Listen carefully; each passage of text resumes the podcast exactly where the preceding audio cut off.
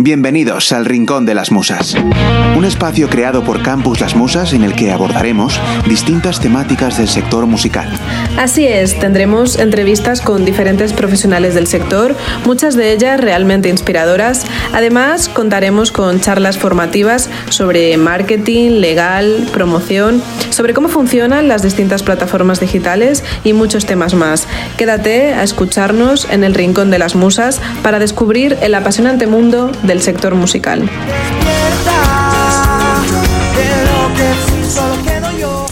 Hola chico. Muy buena, ¿qué tal? Bienvenido a Campus Las Musas, al Rincón de las Musas. Sí, aquí estamos en un rinconcito fenómeno. Pues muchísimas gracias en primer lugar por dedicarnos este, este rato. Y nada, vamos a empezar. Vale. Bueno, en primer lugar era que me comentaras, pues bueno, me contaras, ¿no? ¿Quién es Chico Pérez? un poco, pues bueno, cuál es el recorrido, ¿no? Desde que, desde que empezaste, que luego hablaremos de ello, pero empezaste pronto, hasta este momento. Bueno, un poco así en resumen, ¿no? Eh, Chico Pérez al final se ha creído en una familia ¿no? de, músicos, de, con la música siempre alrededor en casa, con mis hermanos mayores y eso. Y, entonces pues ahí empieza, ¿no? Empieza todo muy sencillo desde lo que es jugar, ¿no?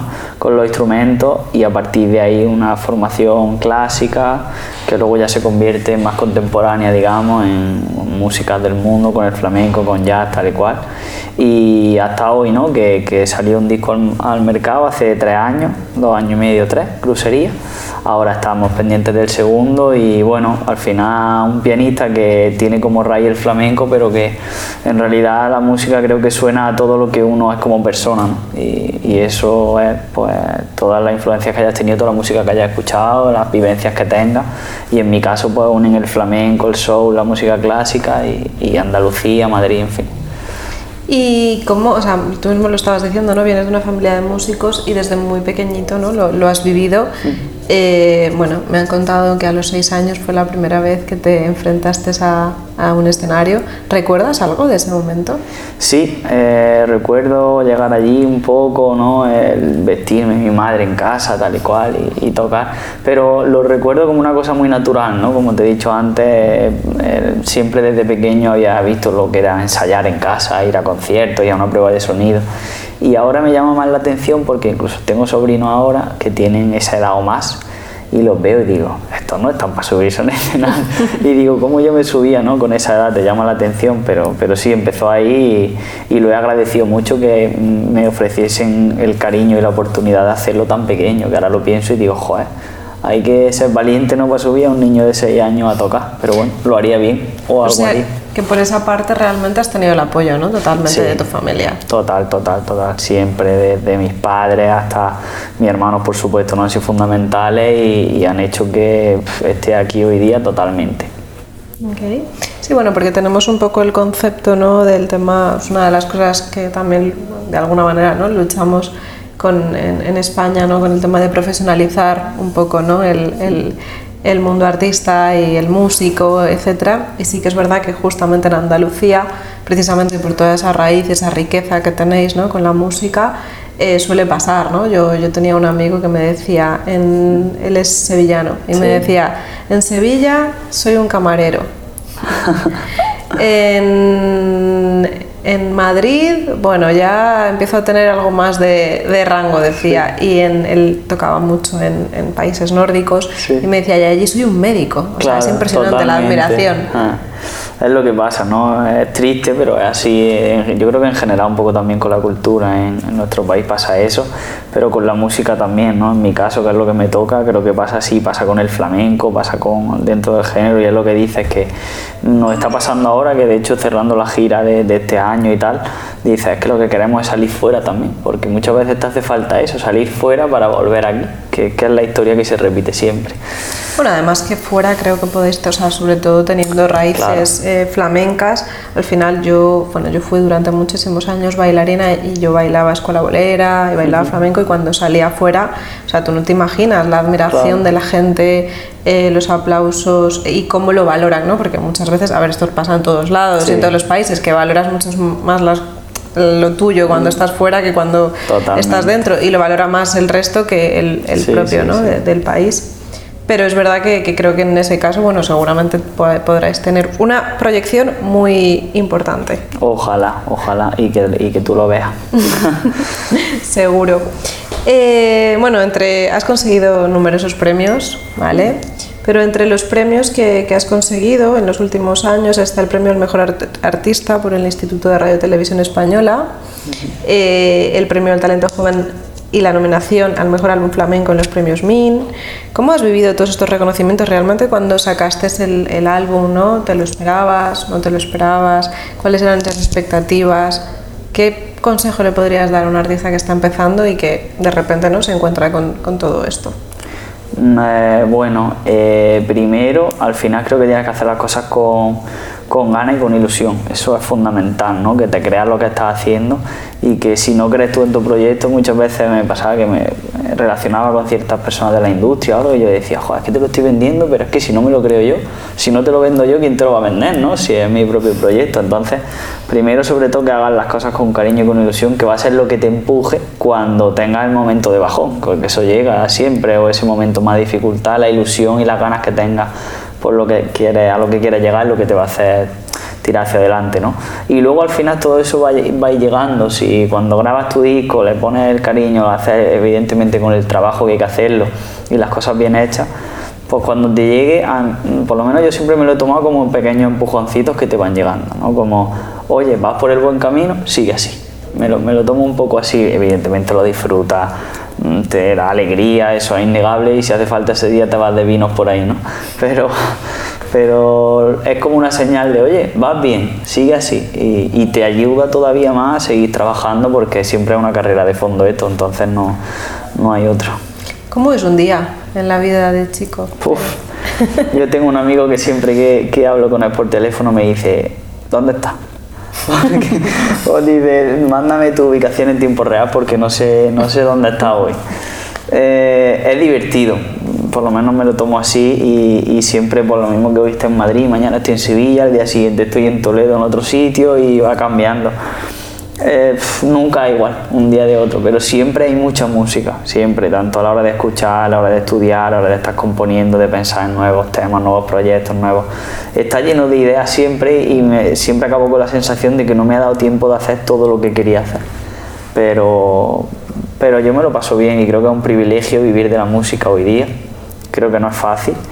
Y entonces nada más que por eso dices, joder, es que lo tengo que disfrutar, ¿no? Cada día. Luego ya dentro de un tiempo ya veremos qué pasa. Pero ahora mismo eh, son días divertidos, días de no parar, de, incluso lo mismo hay cinco reuniones, que hay cuatro horas de estudiar, que hay dos viajes, ¿no? Depende, cada semana y cada día es un mundo, pero lo intento disfrutar.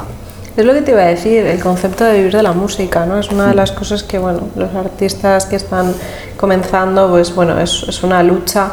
Realmente, mm, ¿cuánto tiempo, o sea, es decir, sacas tu primer álbum, pero ya vivías de la música como músico eh, y luego tu faceta, o sea, luego tienes al final, ¿no? Tu proyecto artístico, un poco que me cuentes cómo... Eh, sí, eh, yo cuando llegué aquí a Madrid hace pues, cinco años ya, casi, sí.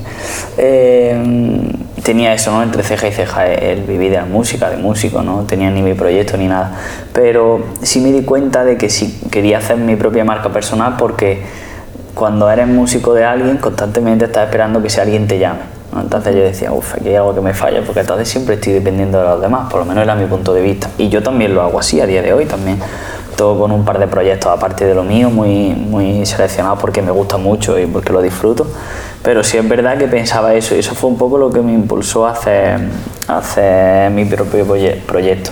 Y hasta ese momento pues yo estaba dando clases, como muchísima gente ¿no? que daba clases de música en una escuela. Luego entré al Rey León, al musical del Rey León, que fue otra experiencia brutal, ¿no? Y ya ahí ya dejé de dar clases y también era la sensación de vivir de la música porque estás todo el día tocando, todo el día con artistas, con cantantes, con eh, todo y eso lo compaginaba con mi proyecto. Y ahora ya justo precisamente este año con el segundo disco he dado ese pequeño salto y de tirarte un poco a la piscina y decir, venga, ya solo al 100% con lo que es solo exclusivamente conciertos y, y lo que salga del proyecto. Así que es un proceso que hay que ir poco a poco y cada saltito te da miedo.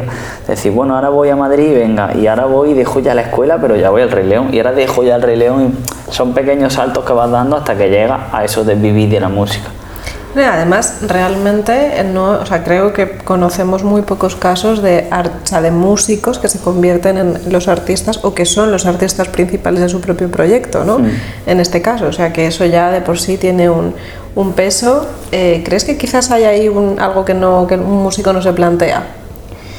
Bueno, hay, un, hay una barrera que yo creo que, porque, vamos, bueno, los cantantes no son músicos también, evidentemente, pero es cuando la música instrumental, por ejemplo, ¿no? un guitarrista, un pianista, un tal, pues al final si, si tú haces tu propio proyecto, eh, lo vas a hacer de música instrumental, no sé que también sepas cantar, pero bueno, vamos a suponerlo.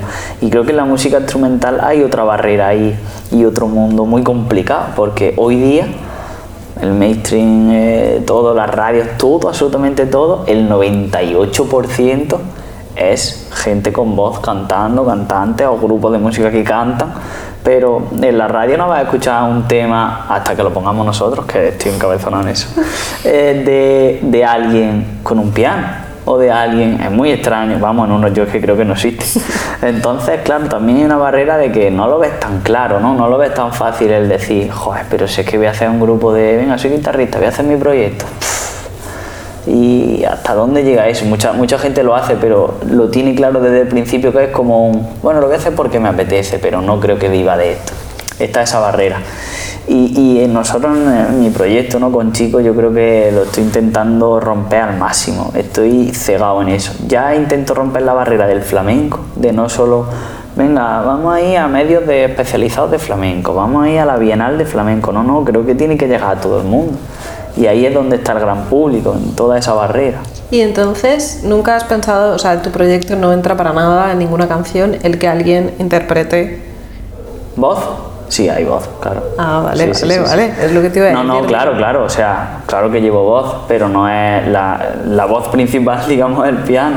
Pero sí, sí, sí, hay voz. claro, por eso te digo, al final, o sea, es decir... Hay que llegar a un equilibrio, ¿no? Vale, vale, vale. Pero claro, sabiendo que como artista principal, que es el piano. Sí, el proyecto es Chico Pérez. Exacto. Y Chico Pérez no canta. Chico Pérez no canta. ¿Cantas o no cantas? No, canto con el piano. Pero no canto. Y mejor que no cante porque si no, no estaría aquí hoy. Pero, pero sí llevo voz, es verdad que llevo voz porque creo que bueno, ayuda mucho a que la gente comprenda de qué va el tema también muchas veces. Es que yo he escuchado algunos proyectos de músicos, pero es solamente instrumental. No, no, no, siempre hay algunos temas que no tienen voz, porque bueno, se han hecho así y ya está pero el 80% llevan voz, aunque sean 15 segundos, ¿eh? muchas veces son un estribillito en el centro, un, un detalle, hay otros que sí tienen más, otros que menos ahora el que ha salido, el single con Sandra Carrasco, el Leré, pues fíjate, la colaboración es una cantadora, una voz, y hay mucho, mucho tiempo de voz, ¿no? Pero bueno, sí lo porque creo que también la gente le refresca, ¿no? Cuando lleva un ratito de piano y de repente escucha algo de voz, dice, uy, qué bien, ¿no? ¿Y compones tú todas las canciones? Sí.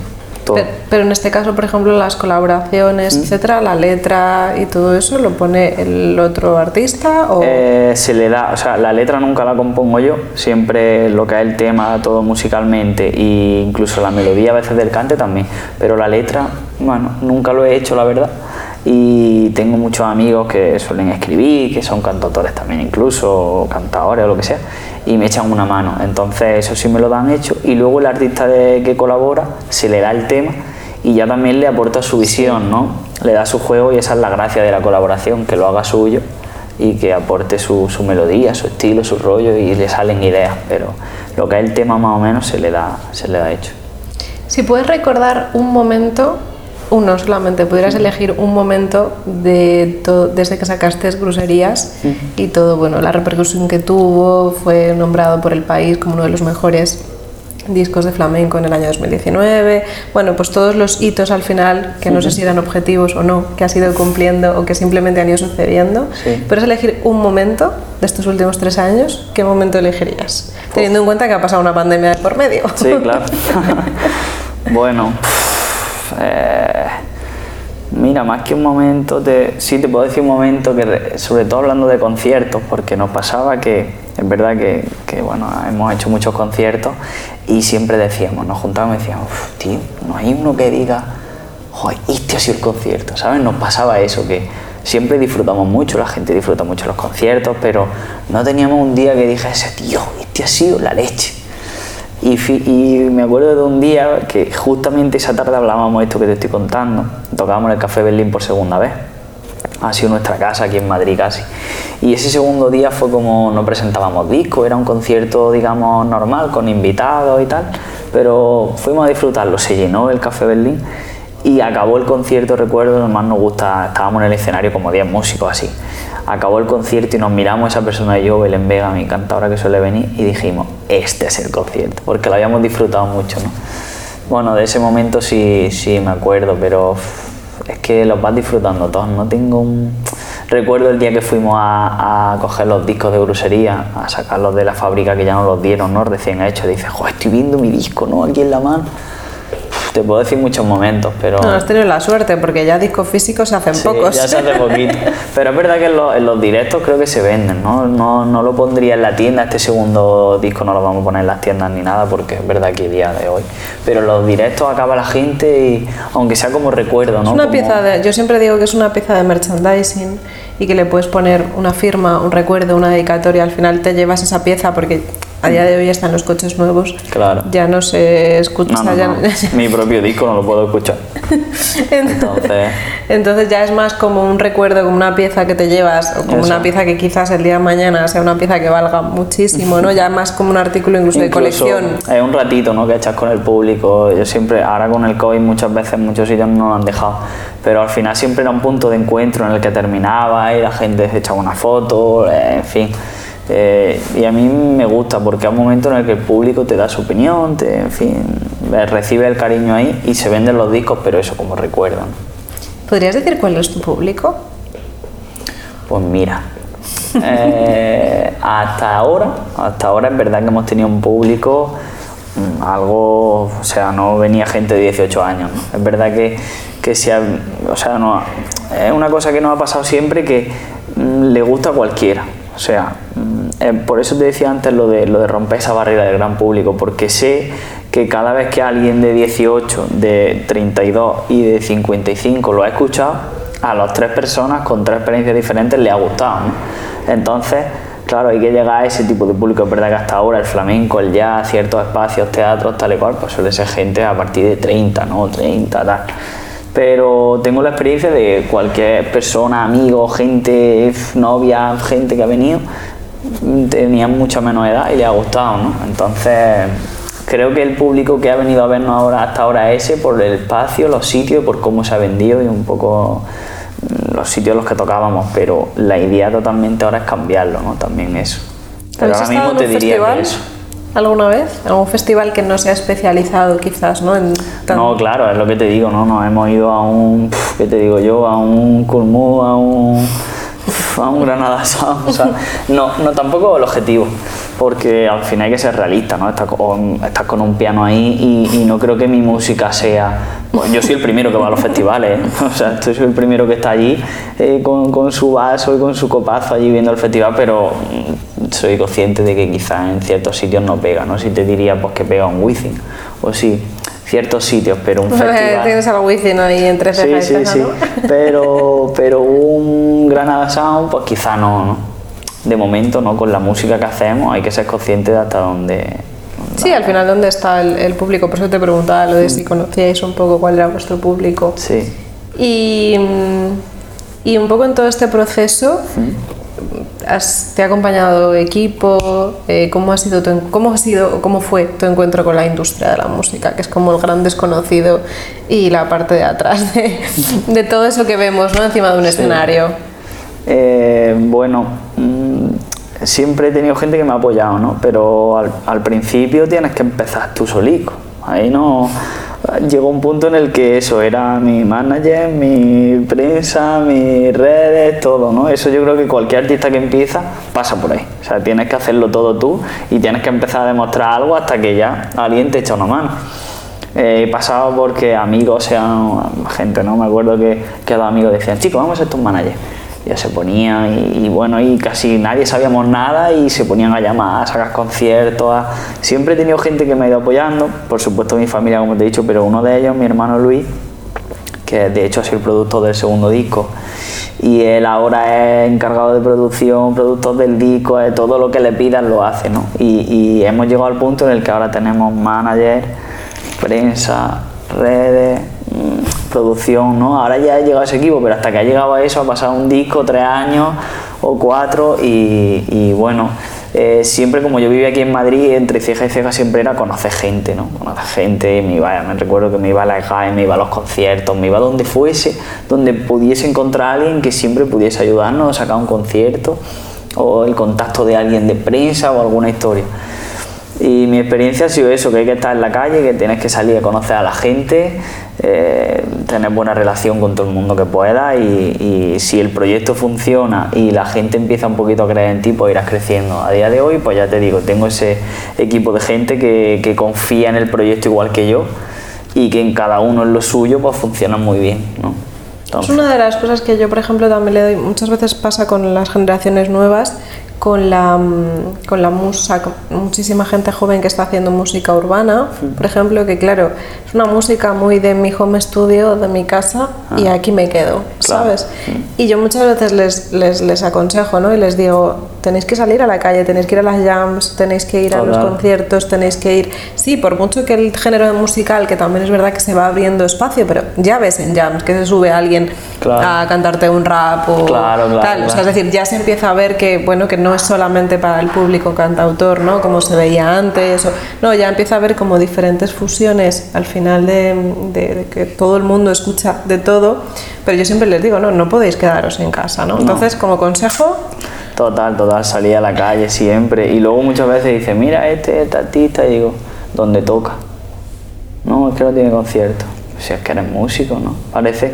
Luego también está todo lo contrario, ¿no? Gente que solo vive de, de estar en la playlist. Bueno, sí, pero pero yo cuando me gusta un grupo o un artista nuevo siempre digo, me pasaba, ¿no? Fíjate, a mí me gusta mucho, por ejemplo, Izal, ¿no?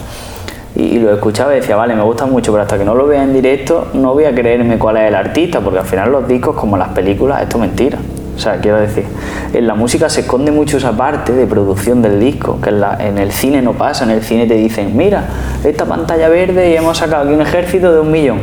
Y en la música, oye, pues mira, esto sonaba así y ahora se le ha hecho este proceso, este proceso, este proceso y ahora suena así el disco. Eso se esconde en la música, de mi modo de ver. Entonces, hasta que yo no te vea en directo, mmm, no sé lo que estás haciendo. Y entonces cuando dicen, no, mira, tiene dos temas en Spotify, sí, tiene 100.000 reproducciones, pero ¿dónde están los conciertos? no Yo necesito eso también, esa calle que de la que hablamos, desde que se empieza desde cero, que por supuesto lo otro también es necesario, pero que hay que, tienes que tocar, ¿no? La música está viva, la música está en el escenario, tío.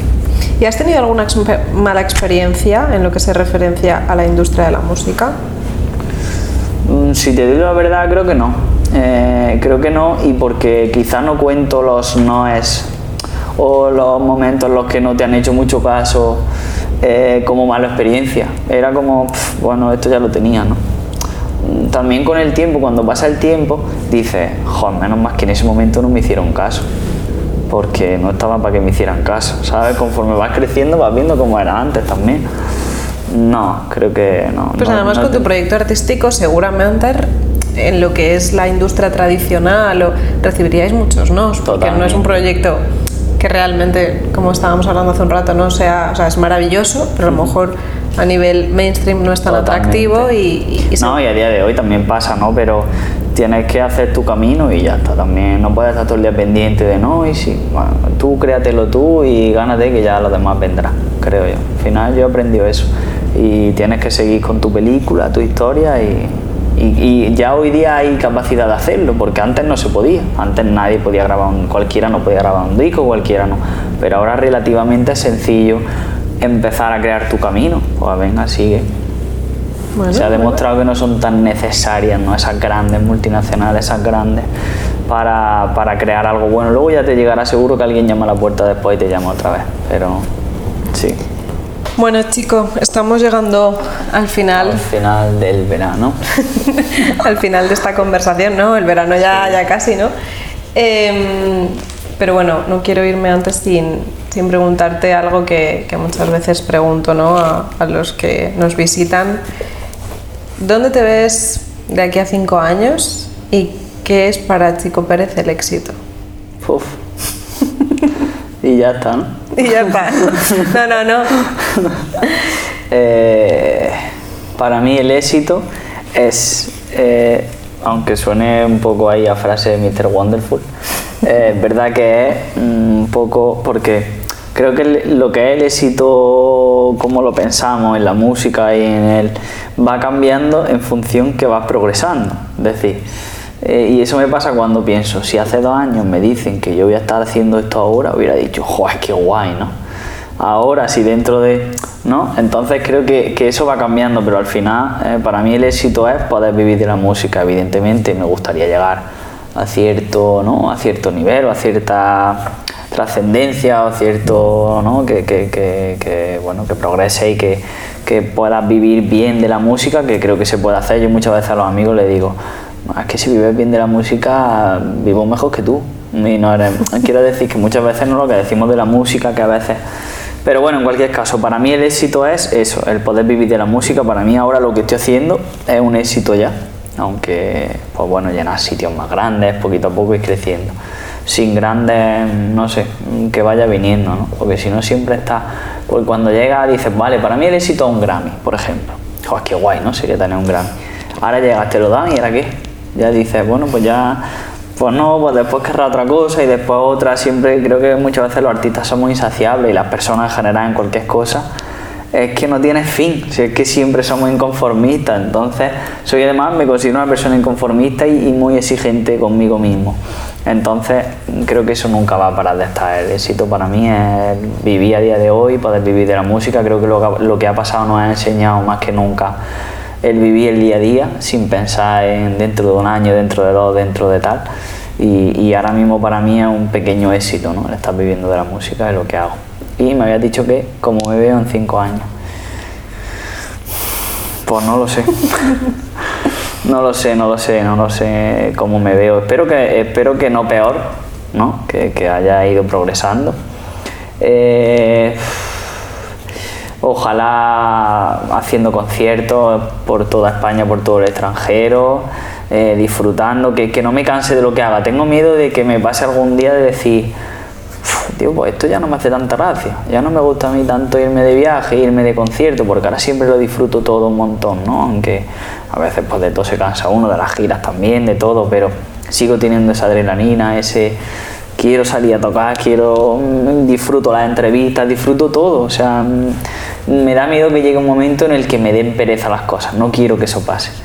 Entonces, que espero que dentro de cinco años siga con la misma ilusión y, con las mismas ganas de hacer todo, ¿no? que, valore cada cosa como ahora, que, cualquier cosa, cualquier concierto, cualquier pequeño detalle que surja, valorarlo, como si fuera al principio, que decía, joder, me ha salido una entrevista, qué guay.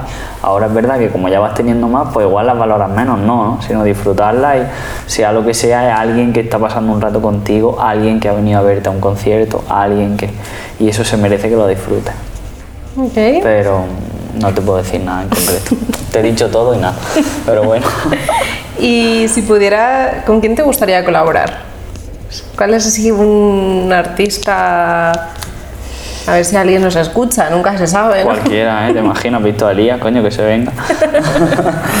eh, pues mira, dentro del flamenco, por ejemplo, eh, mira Miguel Poveda, ejemplo. ¿no? es, verdad que hemos tenido suerte en este segundo disco de que colaboren artistas que mm, hace poco tiempo y siguen siéndolo para mí referentes en la música, como Arcángel, como Sandra Carrasco, como Antonio Serrano, ¿no? gente que yo escuchaba siempre en los discos y los conciertos. Y ahora cuando los ves que graban en tu disco dices, joder, qué pasada, ¿no? Entonces es verdad que por ahí ya he tenido esa suerte, pero dentro del flamenco, por ejemplo, pues falta muchísima gente, me encanta mucho Miguel Poveda, Vicente Amigo para mí uno de los referentes ¿no? dentro de eso. Y si nos salimos un poco del flamenco y, y de todo, pues no sabría qué decirte. La verdad que, que, hay muchos artistas que me gustan, Pablo López, por ejemplo, ¿no? que hemos estado hablando antes de él. Hay muchísimos artistas, muchísimos músicos y creo que nos tenemos que apoyar, entre todos y todas las colaboraciones que salgan. Eh, son buenas. Mm, no me cierro tampoco a nada, ¿no? Hablando un poco antes de esa barrera al público y de la música instrumental y del flamenco y todo, ¿por qué no como pianista, vamos a llamarle flamenco, no puedo hacer un tema con Rosalén, por ejemplo, ¿no? ¿Por qué, por qué no voy, por qué hay que tener esa barrera? Pues ojalá dentro de poco en la siguiente entrevista o vídeo que hagamos te diga, oye, pues mira, hemos hecho un, un vídeo, un tema con tal. Y en, es lo que te iba a decir, eh, por ejemplo, en el panorama internacional, o sea, es decir, si tuvieras que a lo mejor hacer esa fusión ¿no? con otro género musical Sí. o sobre todo, bueno, yo eh, soy bastante amante de la música cubana y bueno, para mí eh, Bebo Valdés con el Cigala pues hicieron vamos, Historia, vaya. historia.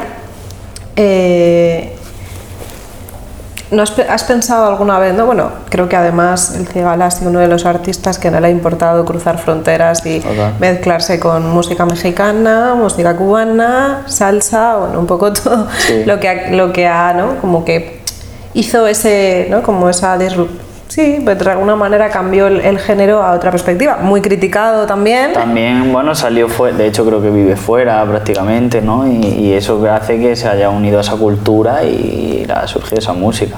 Si tú tuvieras que elegir algo a nivel internacional, o te gustaría, o en algún momento te has planteado algo, Eh, mira, aparte del género, ¿no? Que solo hace un poco más de esto, del jazz, del flamenco, eh, hay una cosa que me gusta mucho que son las bandas sonoras. Soy totalmente fan, eh, me encantan. la mejor la del Señor de los Anillos. Sí, ¿tú crees? bueno, sí, no, no. Eh, hay, hay muchos maestros, pero es un, un ámbito que, que aparte incluso de mi proyecto personal quiero y lo estoy intentando llevar a cabo porque es una cosa que me encanta, el componer para cuerdas, el componer para una orquesta, y ponerle un piano, ponerle música a una historia. ¿no? Al final siempre tenemos que componer basándonos en historias, pues si ahora encima la historia te la dan ya hecha y tú simplemente tienes que ponerle esa música. Bueno, simplemente eh, ponerle esa música, pues es una cosa que me gusta mucho, ¿no? Y pensando en el extranjero, pensando en otros artistas, eh, la música cubana, como bien dices, creo que pega muy bien con el flamenco.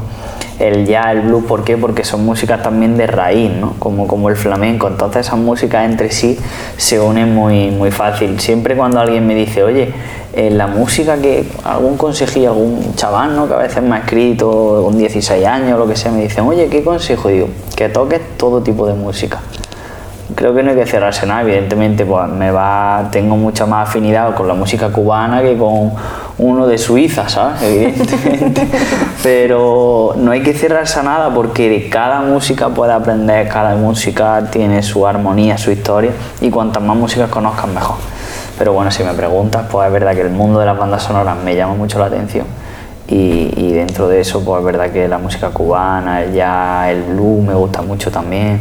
Artistas como Jamie Cullum, toda esa gente son artistazos, ¿no? Pues nada, chicos, ha sido un placer. Muchísimas Igualmente. gracias. Estaremos atentos. He sacado un single eh, con Sandra Carrasco y el 27 de noviembre sale. 27? 12. El 12, perdón. El 12, el 27 no tomamos un café, el 12 sale el disco. el 12 sale el disco. Eso es. Eh, ¿Cómo elegiste el, el nombre? ¿Por qué nace? Continente 27 nace porque el disco está basado un poco en mis vivencias personales.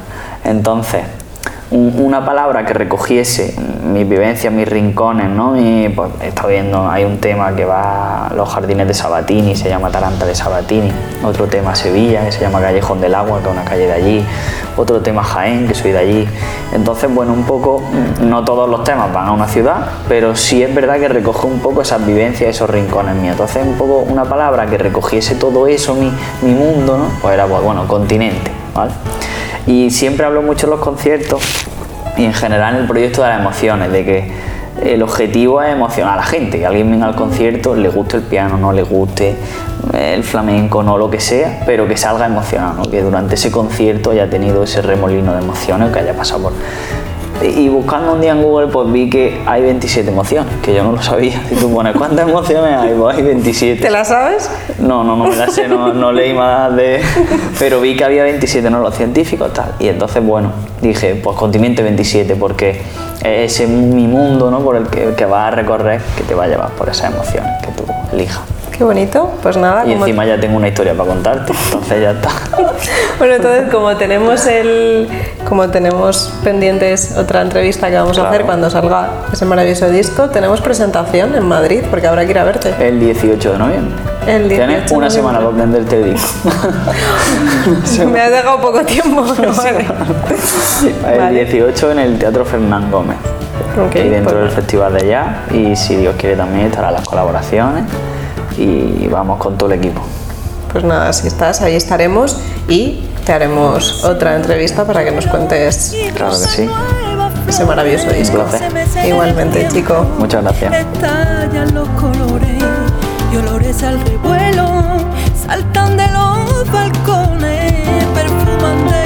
Gracias por compartir este momento con el Rincón de las Musas. Si tenéis cualquier duda, nos podéis escribir a hola.campuslasmusas.com o encontrarnos en nuestras redes sociales o en nuestra plataforma web www.campuslasmusas.com. Hasta el próximo programa.